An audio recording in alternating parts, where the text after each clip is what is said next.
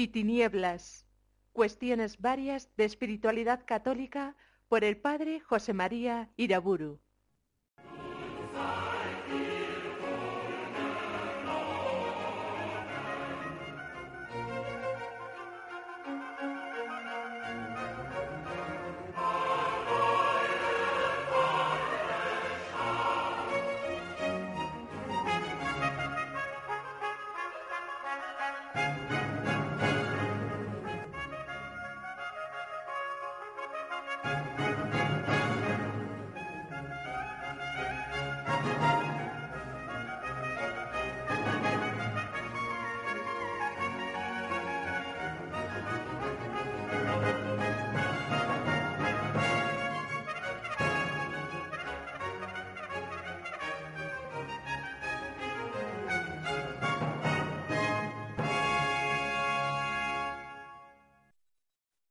En el nombre del Padre, del Hijo y del Espíritu Santo. Continúo considerando las virtudes y cualidades que debe tener aquel cristiano que especialmente se ejercita en la actividad apostólica y misionera. En la anterior conferencia traté de la necesidad de la oración, del trabajo, y dentro del trabajo del estudio concretamente para prepararse bien para el ministerio apostólico y misionero. Señalo ahora otras cualidades que deben tener aquellos que colaboran con Cristo en la difusión del reino de Dios entre los hombres. En primer lugar, quiero destacar el amor a la Iglesia. Los cristianos especialmente dedicados a la actividad apostólica y misionera deben caracterizarse por un amor inmenso a la Santa Madre Iglesia, que el Concilio Vaticano II tantas veces llama sacramento universal de salvación. Al mismo tiempo que han de creer en Cristo como único Salvador del mundo, han de estar bien convencidos de que Cristo obra siempre su obra de salvación y de glorificación de Dios en unión con la Iglesia. El Concilio Vaticano II, en la Sacrosantum Concilium número 7, hablando de la liturgia, pero puede aplicarse exactamente a la acción apostólica, dice que realmente en esta obra tan grande por la que Dios es perfectamente glorificado y los hombres santificados, Cristo asocia siempre consigo a su amadísima esposa, la Iglesia. Esos pseudoapóstoles que son tan lúcidos para ver los bienes que hay en el mundo y tan ciegos para ver los bienes de la Iglesia, evidentemente se muestran en la actividad apostólica absolutamente estériles, no podría ser de otra manera. Esos pseudoapóstoles que, por ejemplo, ven la Edad Media, más aún el milenio de cristiandad, del 500 al 1500, como un tiempo bárbaro, oscuro y cruel, del que solamente se libró la humanidad desde el Renacimiento, y sobre todo gracias a la Ilustración y al liberalismo, cuando se inició la verdadera civilización del mundo occidental. De tal modo tienen una visión falsificada de la historia que no pueden entender nada del presente. Y desde luego con una visión tan negativa de la Iglesia y tan positiva del mundo moderno, son absolutamente inútiles para la acción apostólica y misionera. Por cierto, cuando traté de la necesidad del estudio para aquel que se entrega al apostolado, no insistí suficientemente en la necesidad de estudiar bien la historia de la Iglesia, conocer bien esa historia sagrada y maravillosa. Solamente un conocimiento verdadero del pasado nos hace posible un verdadero conocimiento del presente un entendimiento verdadero del mundo en el que estamos viviendo que por el apostolado y la misión queremos transformar a la luz del Evangelio de Cristo y con su gracia. Esos pseudoapóstoles que tantas veces se muestran contrarios a la doctrina y a la disciplina de la Iglesia no tienen nada que hacer en el apostolado y en las misiones. En la última cena Jesús decía, si me amáis, guardaréis mis mandamientos. La misma frase puede decir la Iglesia, si me amáis, guardaréis mis mandamientos, seréis fieles a mi doctrina, a mi disciplina. El apóstol, el misionero, tiene que estar absolutamente convencido de que no puede hacer ningún apostolado si no es en cuanto enviado y sostenido por Jesucristo y por su Iglesia. Jesús nos dice en Juan 15, sin mí no podéis hacer nada.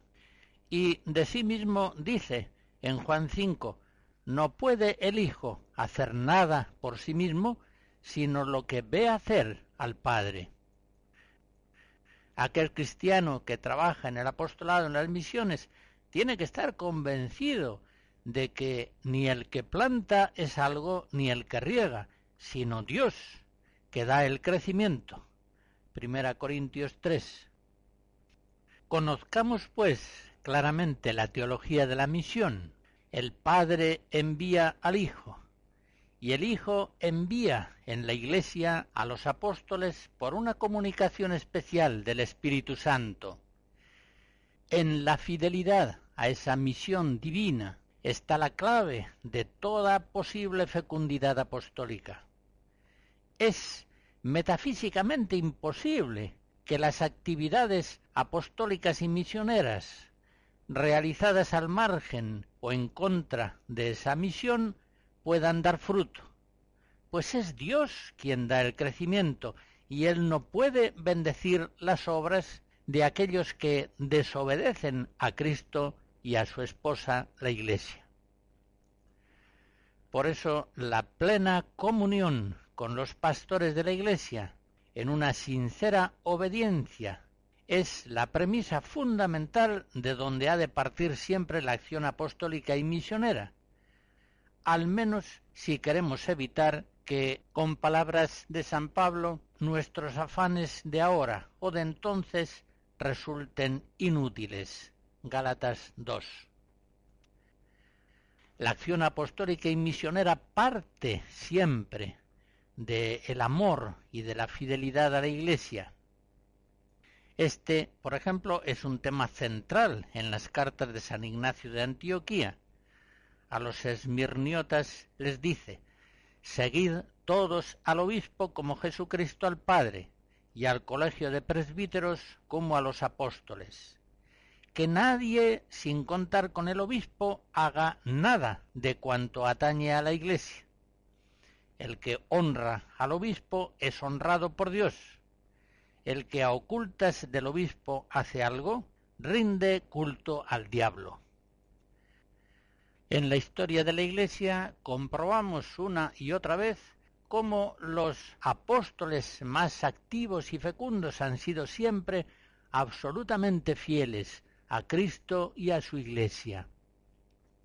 Un San Francisco de Asís, por ejemplo, nunca predicaba sin ser antes autorizado por el obispo o por el párroco, esto es, sin ser previamente potenciado por Dios en orden a la predicación, y lo mismo mandaba hacer a sus frailes.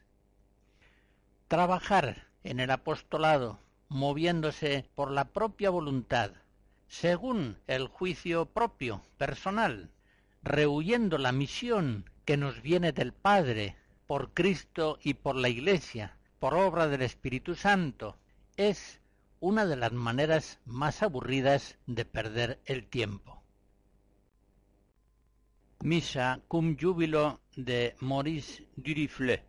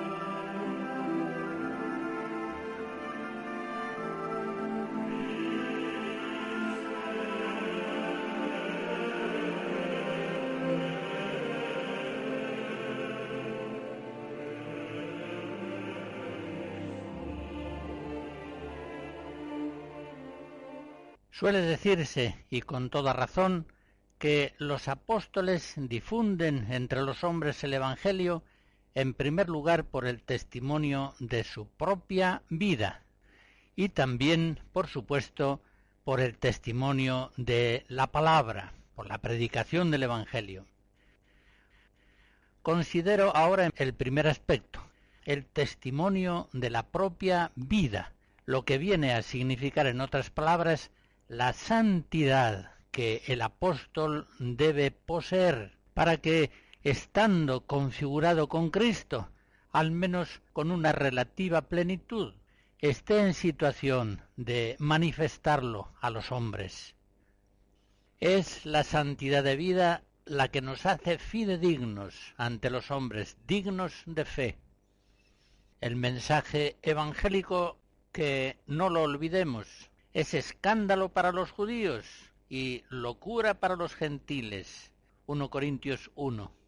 Muchas veces es rechazado porque los mensajeros que lo proponen no son suficientemente fidedignos, ya que con sus vidas concretas están negando aquello que afirman de palabra. Por el contrario, los apóstoles y los misioneros verdaderamente santos en Cristo dan a los hombres un testimonio fidedigno del Evangelio, porque sus palabras se ven confirmadas por sus propias vidas, porque son veraces, abnegados, caritativos, orantes, generosos, porque en una palabra vienen a ser para los hombres una epifanía del mismo Cristo glorioso. La santidad de sus vidas asegura la veracidad de sus palabras.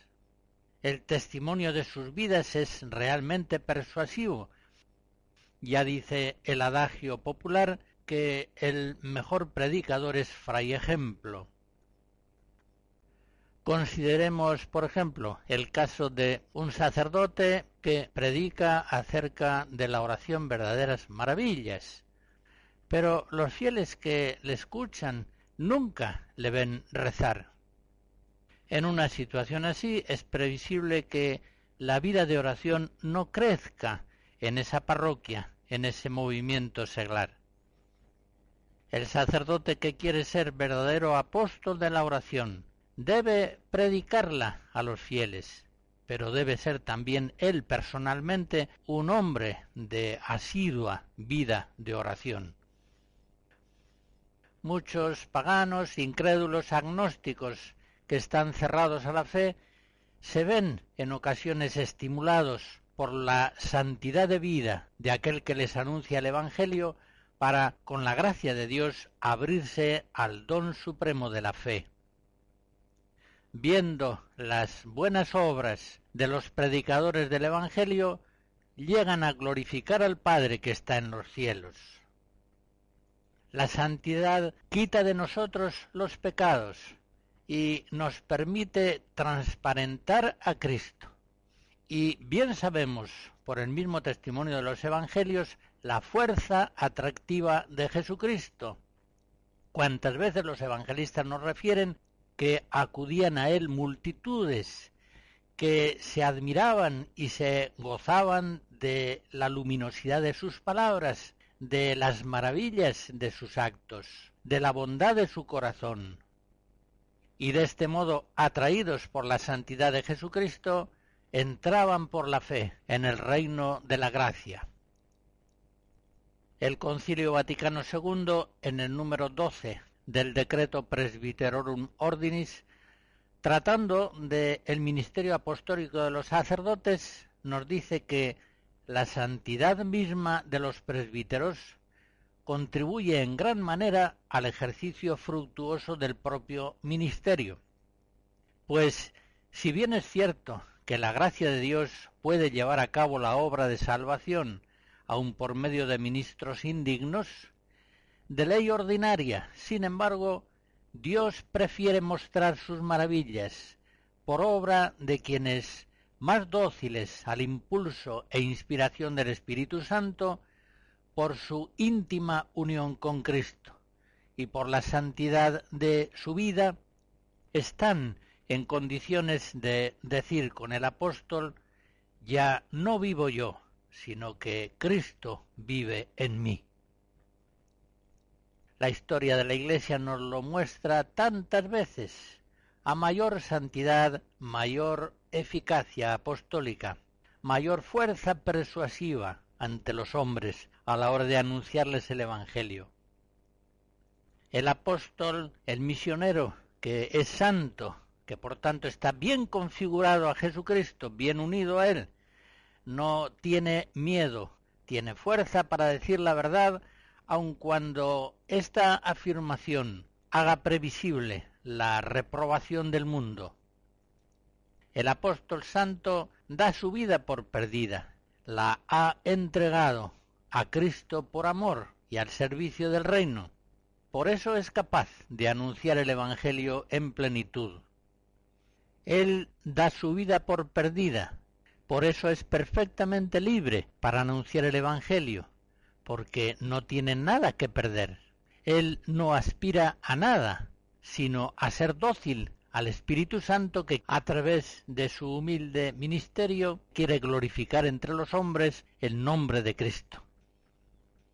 El apóstol santo en el ejercicio de su ministerio no tiene miedo a nada, no está sujeto por la soberbia y la vanidad, no busca sus intereses personales, sino el bien de los hombres, la gloria de Dios.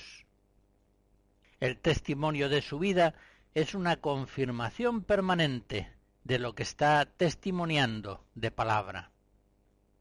El apóstol santo es capaz de hacer milagros, aunque se traten a veces de milagros puramente espirituales, milagros de caridad, de paciencia, de abnegación, de servicialidad, de perdón. Pensemos, por otra parte, que la acción apostólica y misionera exige de la persona una relativa madurez espiritual, es decir, un considerable crecimiento en la vida de la gracia, en la santidad. Se trata de engendrar en la fe a los hombres. San Pablo en 1 Corintios 4 dice, yo os engendré en Cristo por el Evangelio. Pues bien, Así como en la generación natural de hombres se exige que los padres posean la naturaleza humana con una relativa plenitud, lo mismo habrá que decir de aquellos que quieren engendrar para Dios hijos nuevos.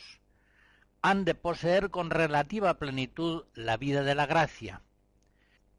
Unos adolescentes que apenas poseen la naturaleza humana desarrollada podrán quizá engendrar, pero no estarán en condiciones de cuidar, educar y llevar adelante la vida de sus hijos.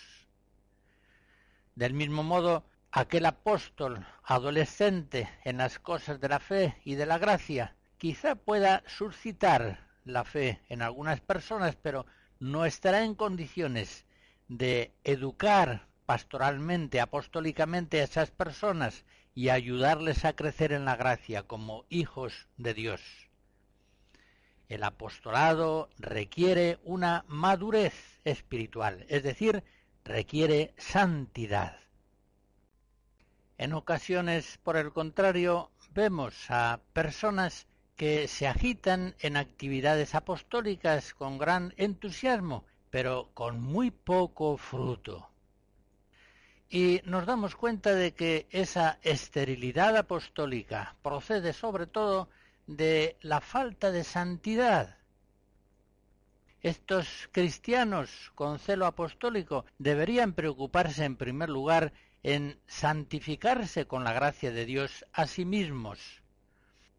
Entonces verían que con mucho menos trabajo y esfuerzo lograrían mucho más fruto apostólico. ¿Cuántos de ellos llegan a unos momentos de cansancio al ver la esterilidad de sus esfuerzos y abandonan la vida apostólica? Una vida apostólica exterior que iniciaron antes de tiempo, antes de estar maduros para ella. Como acabo de decir, No todos los cristianos tienen la madurez espiritual suficiente para engendrar a los hombres en la fe de Jesucristo. Para conseguirlo deberían estar más crecidos en la vida de la fe operante por la caridad, más libres del mundo, del demonio y de sí mismos, más libres del pecado, más santos, en una palabra. Estos apóstoles deficientes en su celo prematuro apenas consiguen nunca conversiones, por mucho que multipliquen sus actividades, iniciativas, reuniones, encuentros. Si fueran más santos, si estuvieran más crecidos en la gracia, si estuvieran más libres del mundo, del pecado, del demonio y de sí mismos, con muy poco esfuerzo lograrían mucho más fruto. Les recuerdo, por ejemplo, el caso de un santo cura de Ars. Él no era muy dado a las confidencias íntimas o relativas a su vida sacerdotal. Sin embargo, en una ocasión, un amigo suyo, el señor Próspero de Garetz, hábilmente le consiguió una confidencia sumamente elocuente. Le preguntó por el número de pecadores que calculaba haber convertido durante un año. Y el santo cura de Ars le respondió más de setecientos. Este santo cura de pueblo había ocasionado con la gracia de Dios más de dos conversiones diarias y conversiones en muchas ocasiones de pecadores inveterados, de peces gordos, como él decía, de ateos, de incrédulos abiertamente contrarios a la Iglesia. Setecientas conversiones al año. ¿Cómo se explica ese milagro? Se explica ciertamente por la omnipotencia de Cristo Salvador, que obra poderosamente a través de sus santos apóstoles.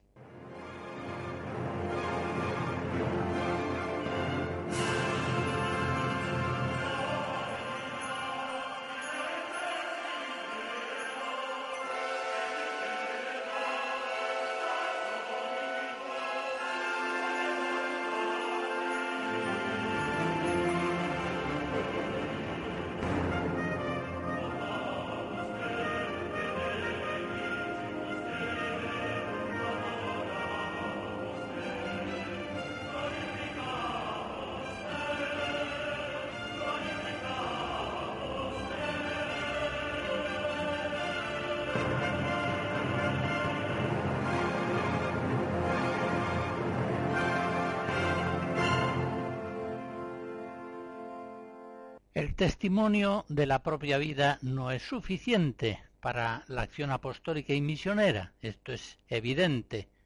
Al testimonio de la propia vida, es decir, a la santidad personal del apóstol, ha de ir siempre unida la predicación de la verdad evangélica.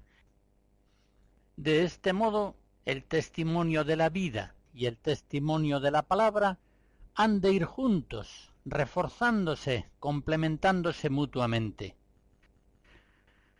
Recordemos que cuando Cristo asciende a los cielos, envía a los apóstoles a predicar el Evangelio a toda criatura, es decir, a decir con fuerza. Esa viene a ser la etimología de la palabra predicar. Aquellas verdades que Él ha revelado viniendo del Padre a los hombres por eso Jesús envía a los apóstoles a predicar a toda criatura, enseñándoles a observar todo cuanto yo os he mandado. Yo estaré con vosotros siempre hasta la consumación del mundo. Él es el único Maestro de los hombres, y por obra del Espíritu Santo, Él quiere seguir enseñando a los hombres los caminos de la salvación. Él ha venido al mundo para dar testimonio de la verdad. Y eso mismo es lo que tienen que hacer sus apóstoles, sus enviados. Por otra parte, es evidente que no todas las personas y comunidades de la Iglesia Ni siquiera todas las que están en las misiones han recibido del Señor la vocación misionera específica, aquella de evangelizar a los hombres en un ministerio directo. Las comunidades monásticas, por ejemplo, están dedicadas a la oración, la liturgia, la vida penitente y retirada. Las comunidades religiosas asistenciales, pensemos por ejemplo en las misioneras de la caridad, de la Madre Teresa de Calcuta, tienen por fin la atención benéfica a los más miserables, en una vida de profunda oración, pobreza y penitencia.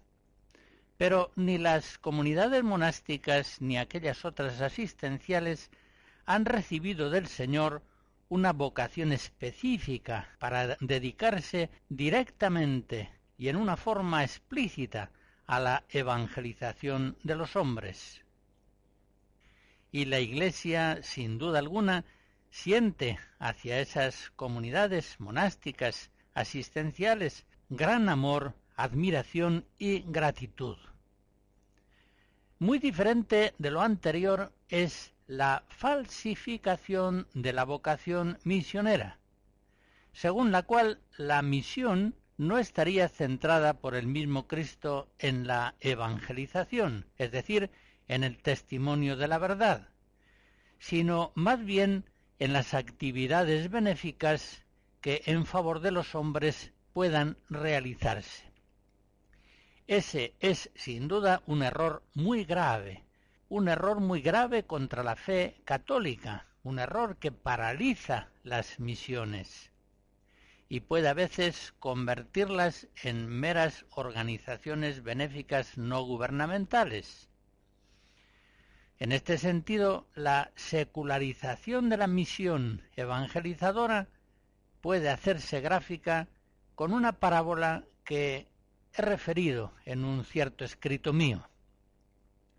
Unos hombres de buena voluntad fueron a prestar su ayuda a los habitantes de un pueblo que, por caminar siempre sobre las manos, cabeza abajo, con los pies por alto, se veían aquejados de innumerables males. Unos tenían las manos deformadas e inútiles, otros sufrían grandes dolores en la columna vertebral, algunos padecían jaquecas o trastornos visuales y por supuesto todos pasaban grandes miserias materiales pues no podían trabajar sino poco y mal. Así las cosas, estos hombres de buena voluntad van para asistirlos con su mejor empeño. Reparten medicinas, dan masajes, aplican corrientes terápicas y consiguen ayudas económicas que vengan a remediar las necesidades más urgentes de aquel pueblo miserable. Pero imaginen ustedes que lo que nunca hicieron aquellos hombres benéficos de buena voluntad, quizá por respeto a la tradición local de los nativos, lo que nunca hicieron fue decirles simplemente la verdad, decirles que el hombre está hecho para caminar sobre los pies, llevando en alto la cabeza. Aquellos hombres benéficos no les avisaron, al menos suficientemente, de que cambiando sus hábitos y poniéndose en pie, muchos de los males que padecían se sanarían enseguida, en tanto que habían de perdurar indefinidamente esos males si persistían en su costumbre de vivir cabeza abajo. ¿Qué pensar de esos hombres de buena voluntad, esos hombres benéficos? Al mismo tiempo que con admirable generosidad ayudan a esos hombres cabeza abajo en sus incontables miserias, ¿cómo no les dicen que se pongan cabeza arriba? Si son cristianos, viniendo ya al campo de la fe, ¿cómo no se dan cuenta de que entre los muchos bienes que han de dar a esos hombres, el bien mayor y más urgente es, sin duda, el testimonio de la verdad? Nada hay para los hombres tan benéfico como la verdad, y nada hay para ellos tan maléfico como el error y la mentira. ¿Cómo esos hombres buenos no se dedican sobre todo a realizar la misión principal que han recibido de Cristo Salvador? Mateo 28. Haced discípulos de todas las naciones, enseñándoles a guardar todo lo que yo os he mandado. ¿Por qué no cumplen la misión que han recibido de Cristo? Que ciertos apóstoles y misioneros no prediquen públicamente el Evangelio donde no es posible, por ejemplo, en ciertos países islámicos eso se entiende, pero que no lo prediquen donde es posible hacerlo, y donde otros de hecho lo están haciendo. Eso no se entiende, eso no es admisible. Por otra parte, no olvidemos otro aspecto de suma importancia. El hecho de que las misiones se conviertan no pocas veces en obras de beneficencia trae consigo el peligro de que las misiones de la Iglesia se dediquen casi exclusivamente a trabajar en países pobres, donde es necesaria la ayuda material. De hecho, hoy la propaganda misional con mucha frecuencia alude a países llenos de carencias primarias, sin alimentos, sin medicinas, con dificultades para vivir. Pero hemos de ser muy conscientes de que actualmente las misiones católicas han de dirigirse tanto a los países pobres como a los países ricos, muchos de los cuales, de antigua filiación cristiana, hoy padecen en su mayoría una situación de apostasía, una situación espiritual, por supuesto, mucho peor, mucho más grave que la del paganismo lo afirmaré con toda rotundidad. Los pueblos pobres y paganos necesitan urgentemente el Evangelio de Cristo, pero con igual urgencia lo necesitan hoy los pueblos ricos, aquellos pueblos que están hundidos en una miseria intelectual y moral incomparablemente mayor que la que sufren los países paganos pobres, Pensemos, por ejemplo, en el matrimonio homosexual. En los países pobres es impensable. Esa es una miseria refinada, diabólica, que solamente puede darse, y de hecho se da, en países de antigua filiación cristiana que han caído en la apostasía. Estos países no necesitan de la Iglesia con urgencia pan, casas, medicinas, pero estando perdidos agotados en tinieblas, llenos de vicios y violencias, neurosis y angustias, cautivos del sexo, de la riqueza, de la televisión, de la droga, del consumo, y cautivos sobre todo del demonio, el padre de la mentira. Están desesperados, como dice San Pablo en, en Éfesos 2, sin Cristo y sin esperanza y sin Dios en este mundo estos pueblos ricos, apóstatas, necesitan las misiones católicas con una necesidad apremiante y urgente. Necesitan el testimonio de la verdad, necesitan el Evangelio, necesitan a Cristo, la gracia de Cristo Salvador, necesitan a la Iglesia, sacramento universal de salvación.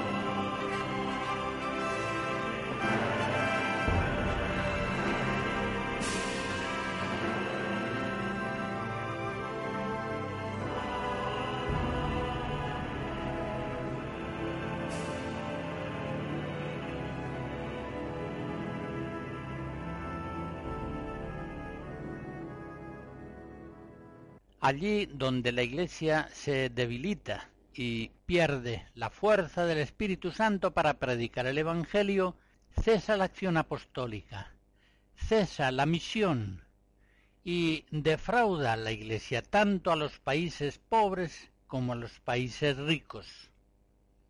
Es urgente la misión evangelizadora, es urgente predicar el Evangelio a todos los pueblos, ricos y pobres. Hay de la Iglesia que no evangeliza.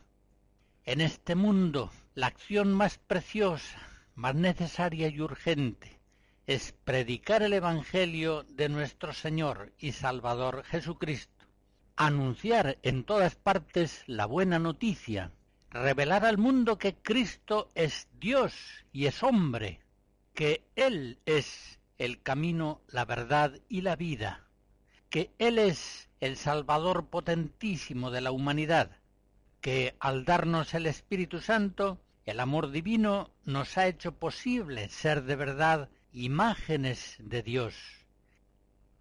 Es urgente decir al mundo que el Señor, comunicándonos la filiación divina, nos ha revestido de luz, de gracia, de vida sobrenatural.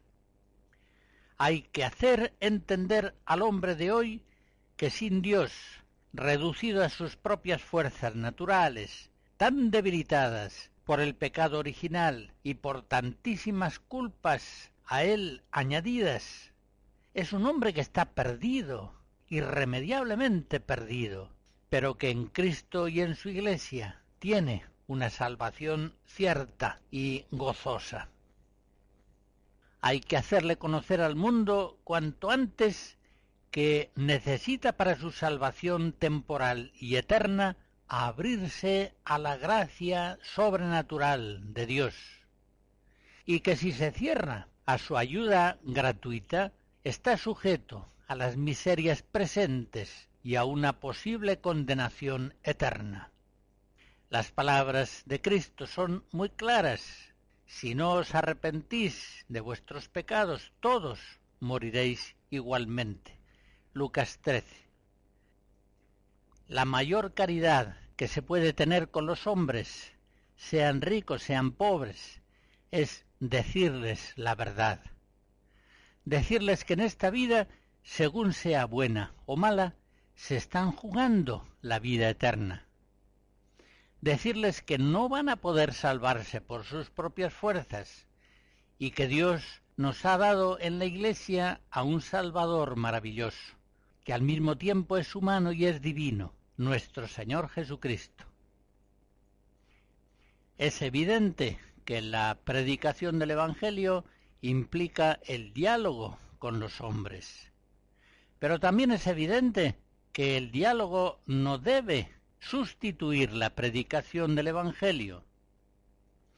En el año 2000, el cardenal Ratzinger presidente de la Congregación de la Doctrina de la Fe, publicó la declaración Dominus Jesus y el entonces cardenal al presentarla hizo referencia a las teologías falsas que, excluyendo la misma posibilidad de una revelación plena y definitiva, expresada por la Iglesia en dogmas de fe, hacen simplemente imposibles las misiones católicas.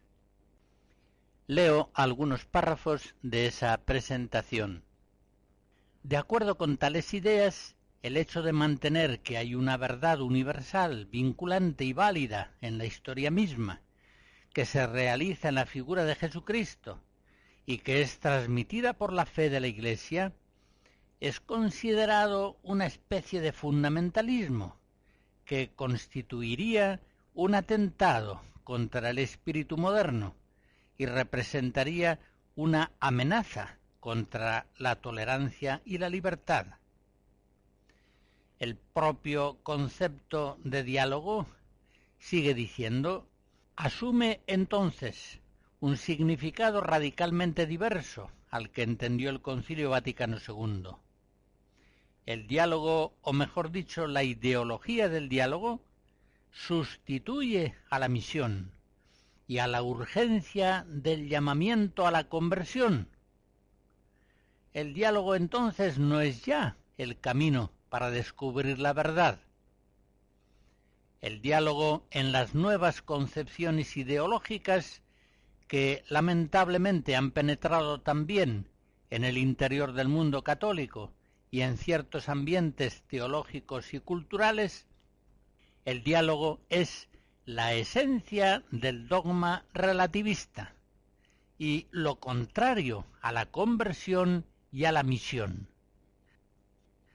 Según estas palabras del prefecto de la Congregación de la Fe en el año 2000, el diálogo malentendido produce el acabamiento total de las misiones católicas. Y así lo expresa la propia declaración Dominus Jesus, cuando dice, el diálogo, aunque forma parte de la misión evangelizadora, constituye sólo una de las acciones de la Iglesia en su misión gentes.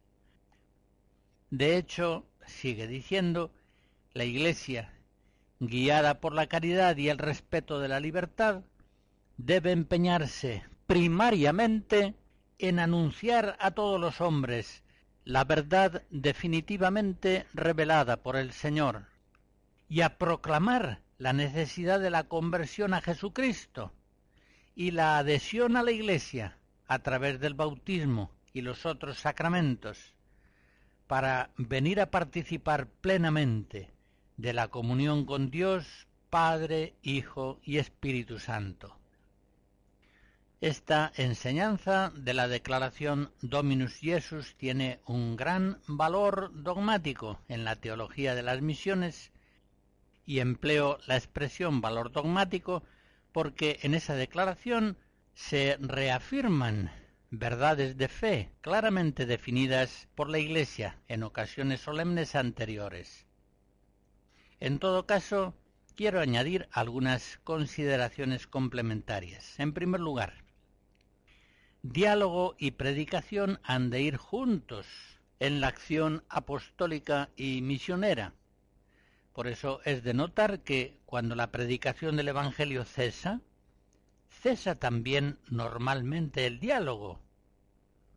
Si se fijan ustedes, en realidad el diálogo no suele sustituir a la predicación. Si observamos los modos concretos de algunas misiones actuales, podremos comprobar que en ellas han cesado juntamente la predicación y el diálogo. Entre los misioneros actuales, aquellos que evangelizan son precisamente los que dialogan con los hombres paganos a los que se dirigen y también con sus maestros espirituales pero aquellos que están perdidos en la niebla de la teología del pluralismo religioso, estos ni predican el Evangelio ni tampoco dialogan con los maestros espirituales de los pueblos paganos. Simplemente se dedican a la beneficencia material, en el mejor de los casos. La historia de la Iglesia, una vez más, nos enseña la verdad plena, en este caso la verdad de las misiones, Siguiendo el ejemplo que da Cristo en su ministerio evangelizador, las verdaderas misiones católicas han unido siempre el diálogo y la predicación. Recordaré algún ejemplo de la historia de las misiones católicas. El franciscano Fray Bernardino de Sahagún, que murió en 1590 y que durante 60 años fue testigo de la primera evangelización de México. En un códice recientemente hallado, el libro de los coloquios y la doctrina cristiana, da cuenta minuciosa de las innumerables conversaciones que aquellos doce primeros misioneros franciscanos tuvieron con los jefes y sacerdotes aztecas. En aquellos encuentros se hablaba de todo lo divino y lo humano, hasta de la esfericidad de la Tierra. Y es impresionante comprobar la honradez intelectual de los aztecas y al mismo tiempo la fuerza persuasiva de los misioneros franciscanos. De hecho, las conversiones de los aztecas fueron innumerables. Pero recordemos también por aquellos mismos tiempos del siglo XVI la acción misionera de San Francisco de Javier.